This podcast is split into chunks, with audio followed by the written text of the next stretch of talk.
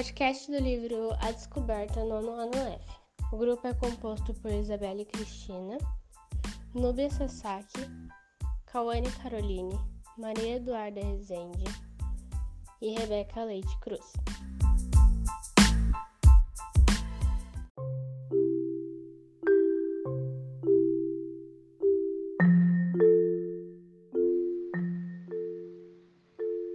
Capítulo 1 Carlos é um homem de 42 anos muito bem sucedido, doutor em física nuclear por uma prestigiada universidade norte-americana, autor de três livros e dirigente de uma filial brasileira de um instituto multinacional de pesquisas.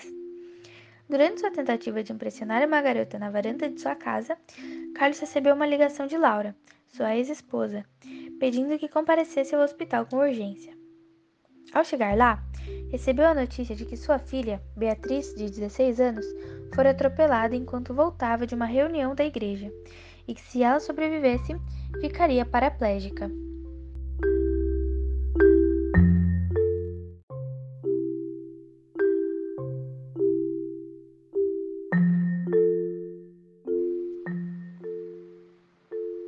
Capítulo 2 Ao voltar para o hospital no outro dia, Carlos viu Laura e uma mulher que ele denominava como crente da academia. A mulher, cujo nome ele não recordava, era a pessoa que ele culpava pelo fim de seu casamento e que apresentara a Deus a mãe de sua filha. Alguns minutos depois, o médico entrou no quarto trazendo novas notícias.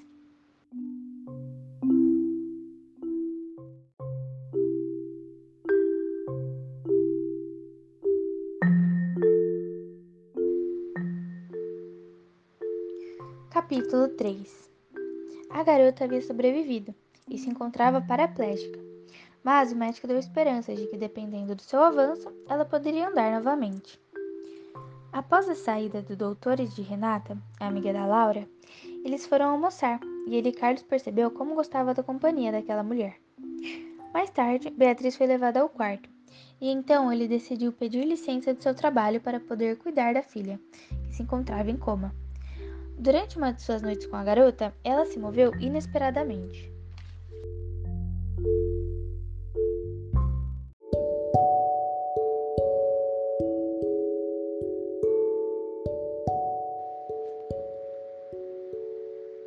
Capítulo 4 Carlos chamou as enfermeiras e ligou para sua ex-esposa, informando-a do ocorrido.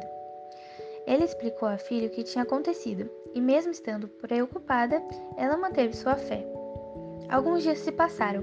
Beatriz foi melhorando e chegando cada vez mais perto de ter alta. Em uma de suas tardes no hospital, a menina perguntou se poderia fazer um pedido ao pai. Porém, ele teria que prometer que cumpriria. O homem aceitou.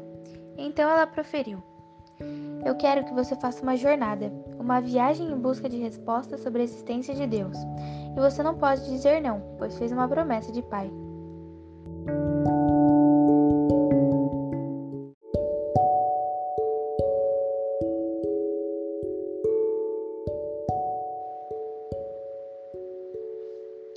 Capítulo 5 Depois da fala da filha, Carlos ficou pálido inventou desculpas para não cumprir o desejo da garota. Ele se retirou do quarto e se sentou no corredor. Logo, uma senhora de idade se sentou ao seu lado. Eles começaram a conversar e o físico a questionou de como Deus pode existir se há tanto mal no mundo. Ela lhe deu algumas explicações. Depois de um tempo, Carlos retornou ao quarto e disse que não iria quebrar a promessa que tinha feito à filha.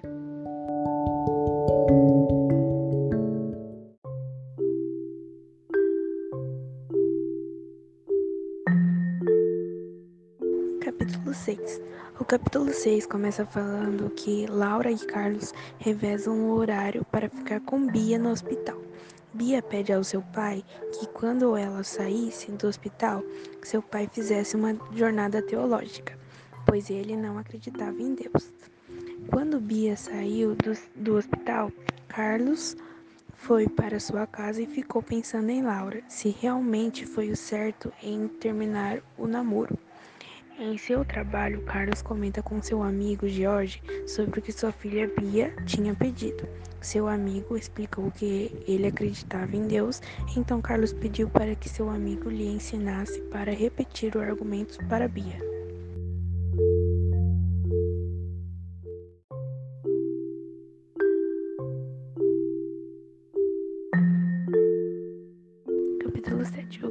7 começa falando que Jorge ajuda seu amigo Carlos em sua jornada. Jorge passa alguns livros de pessoas criacionistas para Carlos ler e também passa algumas viagens para ele. Carlos entra em seu carro e vai para um posto abastecer. Ele decide ligar para Bia perguntando se ela queria alguma coisa. Bia pediu um suco e uma barra de cereal. Quando Carlos chega lá, conta para Bia que iria cumprir o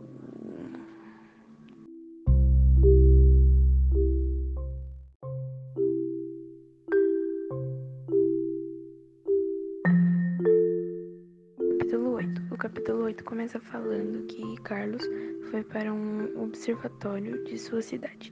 Ele foi até a recepção do prédio para passar seu nome. Chegando lá, ele conheceu o Dr. Alberto. Eles entraram em uma sala e começaram a conversar. O doutor explicou que ele não era criacionista, mas iria explicar sobre a evolução do universo.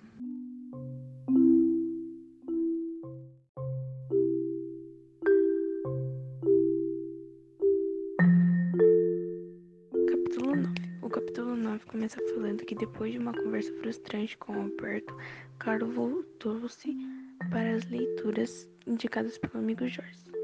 Gastou a semana toda analisando detidamente os argumentos ateístas e teístas e ficou impressionado com os discursos dos crentes, que para ele eram totalmente desinformados. Sempre pensou que crer num Deus criador era fruto de fé irracional, porém viu que eles tinham os bons fundamentos para suas crenças e que faziam perguntas muito pertinentes aos ateus. Na verdade, ficou até mesmo decepcionado com os defensores do no ateísta Richard.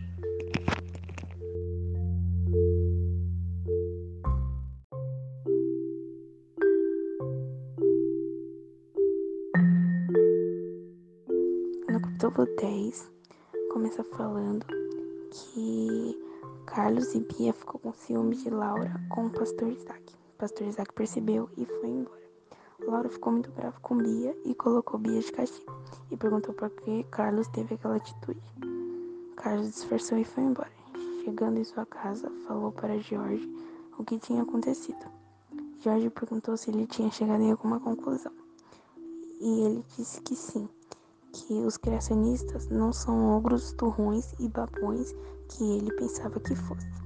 Ele falou que os cristãos têm bons argumentos, as bons fundamentos em suas teorias. Muitos deles se encaixam bem no modelo criacionista e com fatos que relacionam com a Bíblia.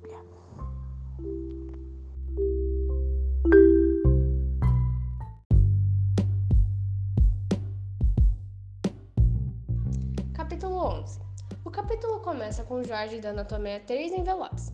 Ele pega o maior, abre aspas, Deus em questão, fecha aspas, e abre aspas em defesa da fé, fecha aspas. Logo indicou a ele os livros e contou a história. No envelope menor, há três reservas para um aquário. Elas são para Tomé, Laura e Bia. E no outro envelope tem DVD cujo o nome é Contato, baseado em um livro de Carl Sagan Logo mais, eles passam a resolver os assuntos do resort.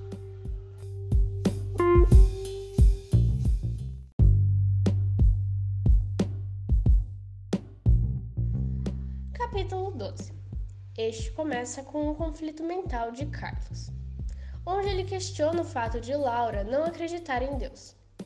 15 dias depois do ocorrido, eles estavam em autoestrada.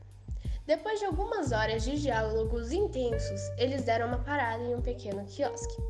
Lá, eles comeram e descansaram. Após um tempo de conversa, várias lembranças passaram pela cabeça de Carlos. Ele foi ao toalete e pôs-se a chorar, já que ele não é época perdida. Logo depois, ele se recuperou e voltou à mesa. Logo, eles voltaram a dialogar.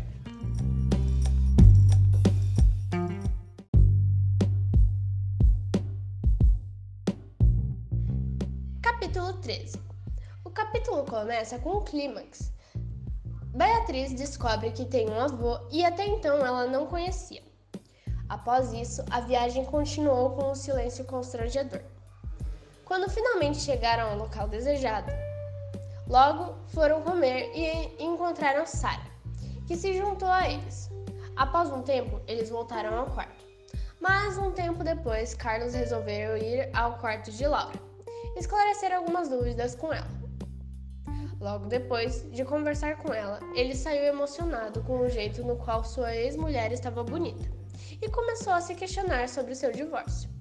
No outro dia de manhã, todos tomaram-se café e foram fazer as atividades pelo resort.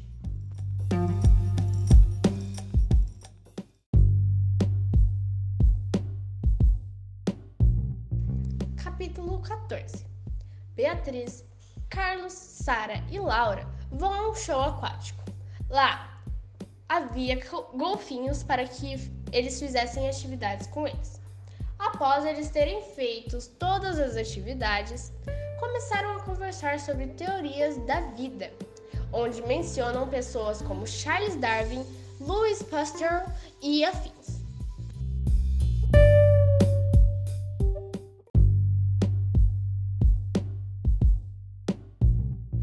Capítulo 15 começa com uma continuação do diálogo anterior. Logo, eles decidem sair das piscinas e irem tomar seus banhos e se trocarem para ir jantar juntos. Eles se juntam com alguns amigos e vão ao quiosque perto da praia pra, para jantar. No meio da conversa, Murilo pede para Carlos se poderia dar uma volta com Beatriz. Ele aceita o pedido e no passeio ele pede um beijo da garota, mas ela recusa. Beatriz confessa sua insegurança sobre é, sua situação física para seu pai. Ela tem medo de não poder andar e no, que isso pode a prejudicar, mas ele a reconforta. Depois de, desse diálogo com sua filha, Carlos conta sobre prime seu primeiro contato com Deus e como ele se entregou a ele.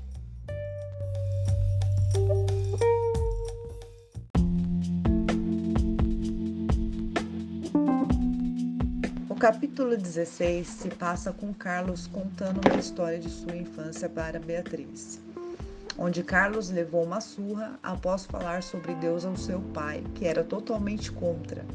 Ele achava que todos os crentes eram hipócritas. Pois quando Sandoval era menor, o pai dele dizia ser líder de uma igreja pequena, mas que em casa batia na mulher e filhos, além de distorcer situações bíblicas para castigar a família. Após ao ouvir a história, Beatriz ficou sem palavras, encostou a cabeça nos ombros do pai e ficaram em silêncio ouvindo o quebrar das ondas da praia. Conversa vai, conversa vem, até que Carlos acaba falando que continua apaixonado pela Laura.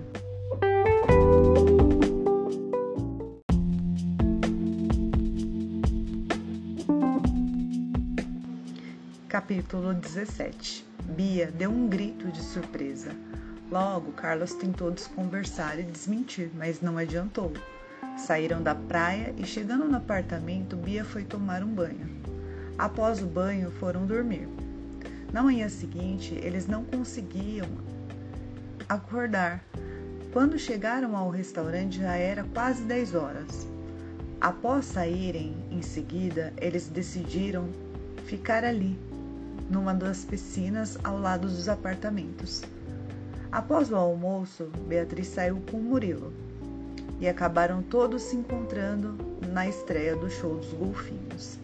Sara, Mauro, Chip, Top e Lere fizeram a plateia ir ao delírio.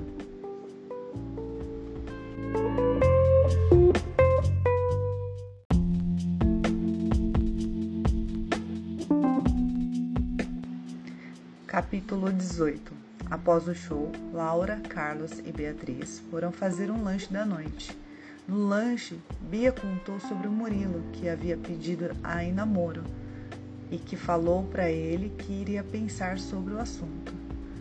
Após o lanche, a família saiu para aproveitar o resto da noite na praia e acabaram encontrando com Murilo depois de um tempo de conversa.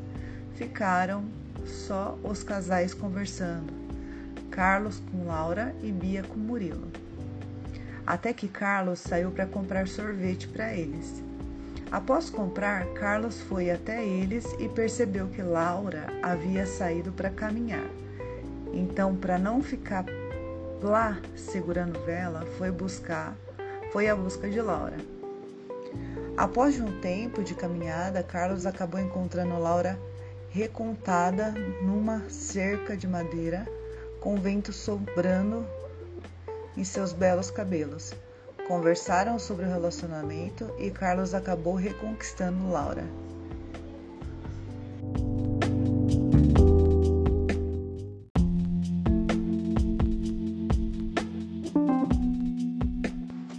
Capítulo 19 Após a reconciliação, eles voltaram de mãos dadas até o local onde estava Murilo e Bia. Murilo percebeu que Bia precisava de um tempo para conversar com os pais e logo foi embora. Carlos explicou falando que tinha confessado os sentimentos para Laura. Então a família foi para o hotel, juntos, até o quarto de Laura. Depois de um tempo de viagem, Carlos pediu Laura em casamento. Laura falou que iria pensar, porque aquela resposta precisaria de um pouco de oração e tempo.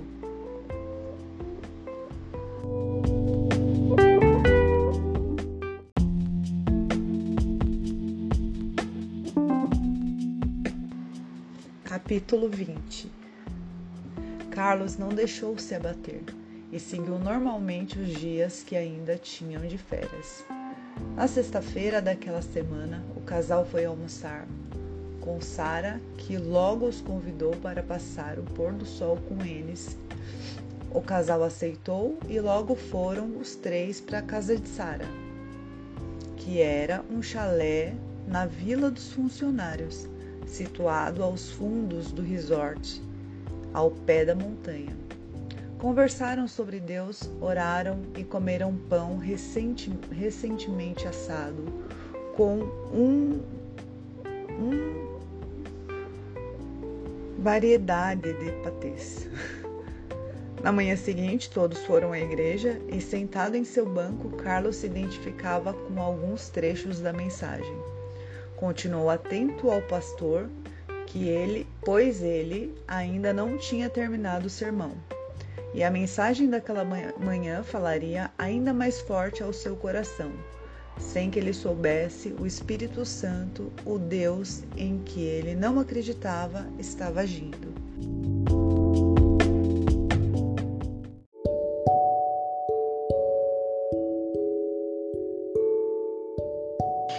Nem sempre podemos tocar as feridas de Deus, como Tomé pôde tocar as feridas de Jesus ressuscitado. Após negar três vezes o Mestre, Pedro pôde dizer três vezes pessoal entre Jesus o que o amava. João 21, 15 e 17. Ah, meus queridos, isso não é nada fácil quando dor, violência, morte, crise, ira, traição e toda sorte de males batem em nossa porta. Já fiquei endividado com meu filho internado no hospital com leucemia, com cobrança no meu trabalho, pois os irmãos não estavam contentes com meu ministério, com conflitos em meu lar. Certo dia cheguei em minha casa e quando ia entrando escutei minha esposa gritando lá dentro. Eu sentia o silêncio dele e me lembrava do restante do verso que ele me sussurrou naquela noite porque o poder se aperfeiçoa na fraqueza. De boa vontade, pois, mas me glori... gloriarei na... nas fraquezas, para que sobre mim repouse o poder de Cristo. 2 Coríntios 19, 9. Ele oferece a você a graça que é é a simples presença de Deus em sua vida. Ele diz: A minha graça te basta. Se você aceita esse presente de Deus, por favor, venha até aqui, pois quero orar por você. Uma música bonita e suave encheu o ambiente. Lágrimas também ousaram descer pelo rosto de Carlos, que agarrava aquele presente. A graça com a mesma felicidade com que, quando criança, abraçou a Bíblia de capa preta e bordas douradas.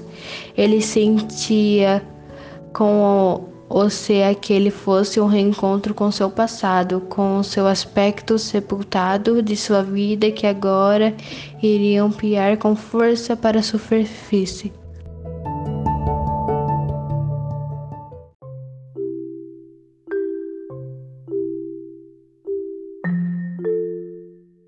Já havia sentido aquele desejo por Deus em sua infância, sentado na sala de um amigo e ouvindo a contadora de histórias bíblicas de quem ele nem lembrava o nome.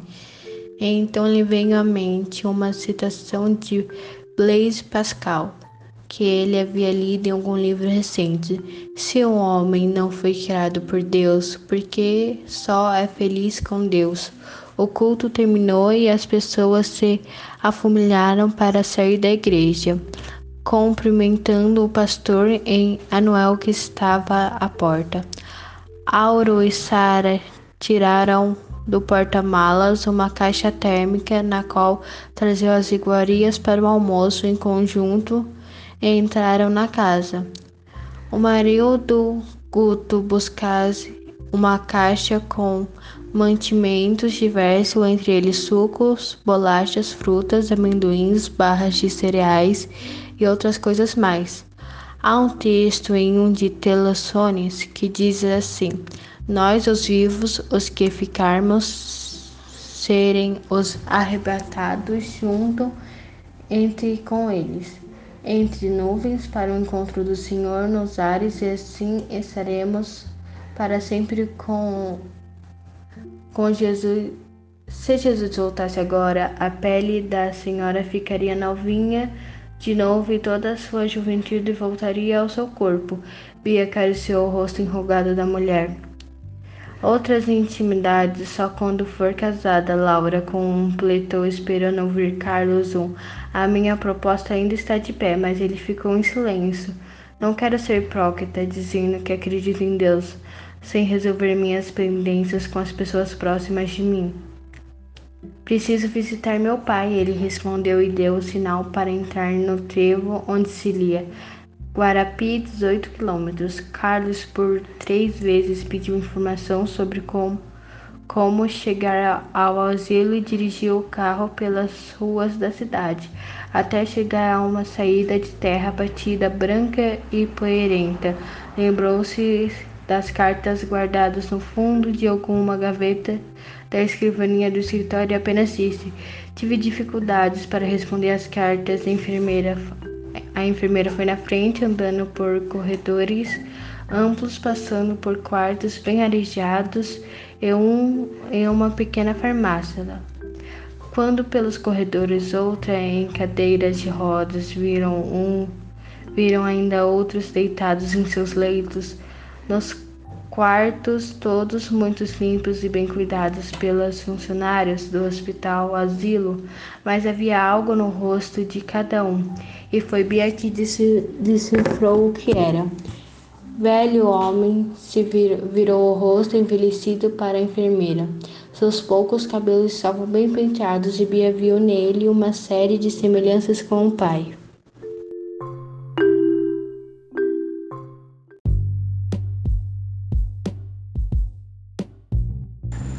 Sandoval deu um sorriso molhado de lágrimas e continuou contando como se estivesse esperando uma eternidade para falar aquilo.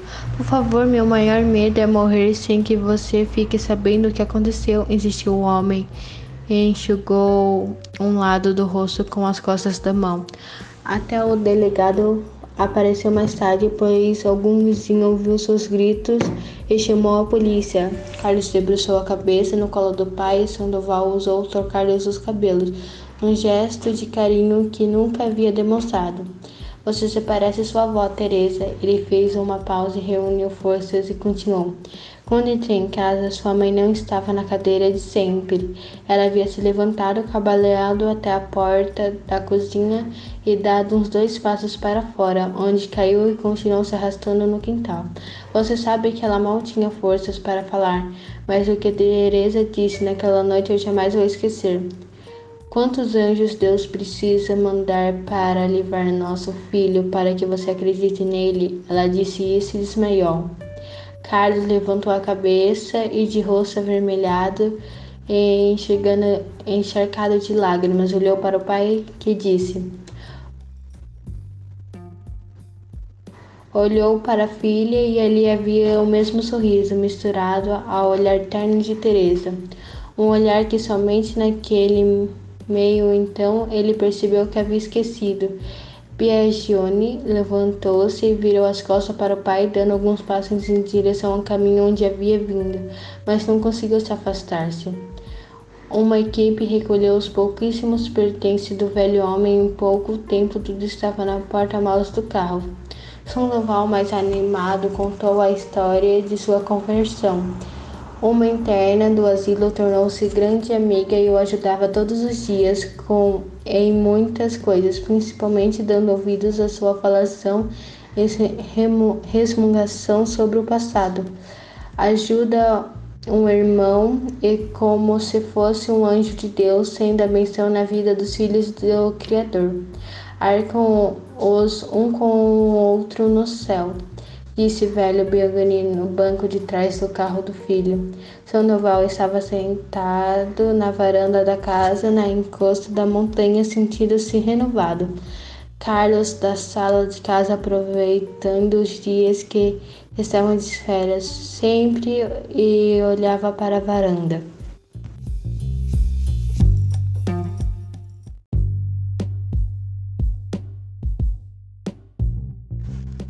Falamos de Igreja de Deus, ele recebeu estudos bíblicos, mas nada de voltar a falar em casório, apesar de todas as minhas indiretas.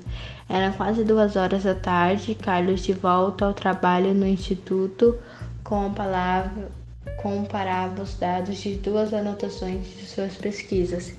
Criou-se um mito que só homem, homem deve se expor e eu penso que as mulheres também devem lutar pelo homem que dizem que amam. Está bem, Carlos. Laura tomou coragem, olhou para os lados, picarreou, fingindo que não tinha ninguém ao redor e perguntou: Quer se casar comigo? Eu aceito me casar com você, revirando os olhos, até Carlos olhou levemente para cima e dizer: Eu sempre quis saber como seria falar isso. Estudaram sobre tudo, criação, leis divinas, mortalidade de alma, dia de descanso, justificação pela fé, alimentação, trindade, etc. Sandoval foi batizado três meses depois dos estudos, mas Isaac precisou ter muita paciência com as perguntas capciosas de Carlos, o bom e velho Tomé. De sempre, quero lhe convidar para fazer parte do dia que será com certeza o mais feliz da minha vida disse Carlos certa noite.